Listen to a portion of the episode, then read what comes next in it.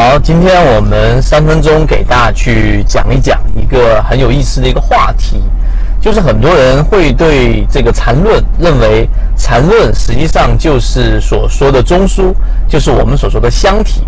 这种话题，或者说这种理解到底是不是对的呢？那今天我们用三分钟来给各位去讲一讲。首先，第一点，我们先把这个结论告诉给大家，就是如果你把禅论简单的这个中枢定义为我们所说的箱体，那就太过于表面了。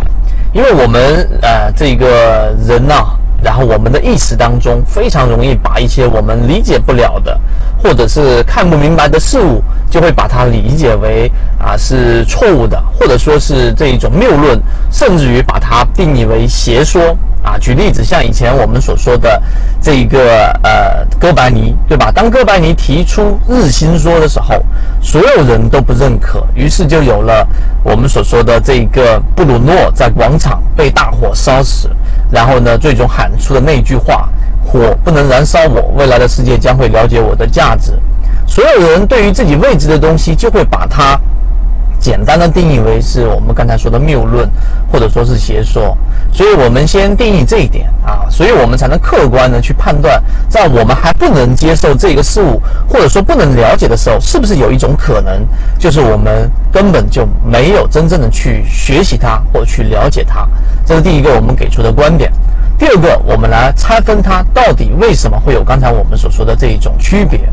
箱体在我们进入市场一进市场，我们就知道了。那箱体就是一个股价在里面连续震动的一个有上下底边的一个我们说的这个长方体，于是中间就是有多空的一个斗争。那么箱体往往就是我们所说转折的一个方向啊，仅此而已。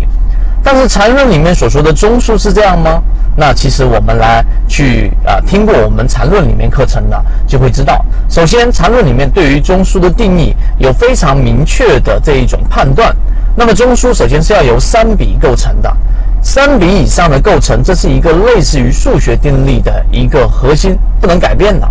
第二个，我们还要考虑到小级别。也就是在次级别上，它要形成一个中枢，它必须是要干嘛呢？要有我们说次级别的这一种走势。那么在次级别上呢，去理解，你就能去理解这个中枢形成的过程当中，是不是有我们所说的这一种啊重叠也好，或者背驰也好。那么这里面就有我们前面节讲的，例如说，当中枢的定义里面，它有一个所说的这个走势。一个走势必须要由我们所说两个次级别的中枢构成，并且这两个中枢没有任何的叠加。那么讲到这个地方上，可能对于箱体的人认为是箱体的人就有点懵了。为什么会是这样呢？箱体不就是这么一个简单的道理吗？缠论没有那么复杂。其实你错了，因为当你去拆分到小级别的时候，你会发现，对于一只个股的上涨，它所属的这一种啊走势。那么实际上呢，我们有更加详细的，或者换了一种视角，或者我们用了一个显微镜去了解，原来它上涨过程当中，然后呢，它形成这个走势，两个中枢是没有我们说的重叠的，没有重叠意味着它力度非常强，仅仅看日线上的箱体是看不出的，这是第一个我们所说的这一种呃这一个区别。第二个区别就是我们所说，在箱体过程当中，我们还会考虑到一个中枢的一个背驰。你有没有听过箱体的背驰啊？没有，因为箱体的定义就是我们所说，在一个中枢呃，在一个区间啊，类中枢区间，然后它有一个盘整，这个盘整而已。你有没有对比过盘整与盘整之间的区别？有没有对比过盘整在小级别上形成的这一种背驰的区别？没有。所以中枢还有很多跟箱体不一样的地方。那么今天我们只是用三分钟简单的告诉给大家，你应该深入的去了解一个理论之后，再去判断它到底跟我们说这种简单易懂的这一种知识到底有没有区别。如果说是有区别的，那你其实就在错过一个可能改变你交易系统的这种机会。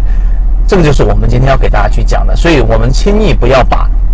我们不理解的事物，直接把它划分到我们所说的这一种简单的理解，把它理解为啊，把它划分到我们不能理解的东西就是错的东西这一种呃思维故事。也只有你有这种理性的判断和认真的研究的这种精神，你才有机会让自己的思维进入到一个更高的级别。无论是交易还是其他行业都是如此。所以今天我们的三分多钟给大家分享的就这个内容。我们下次再聊，和你一起终身进化。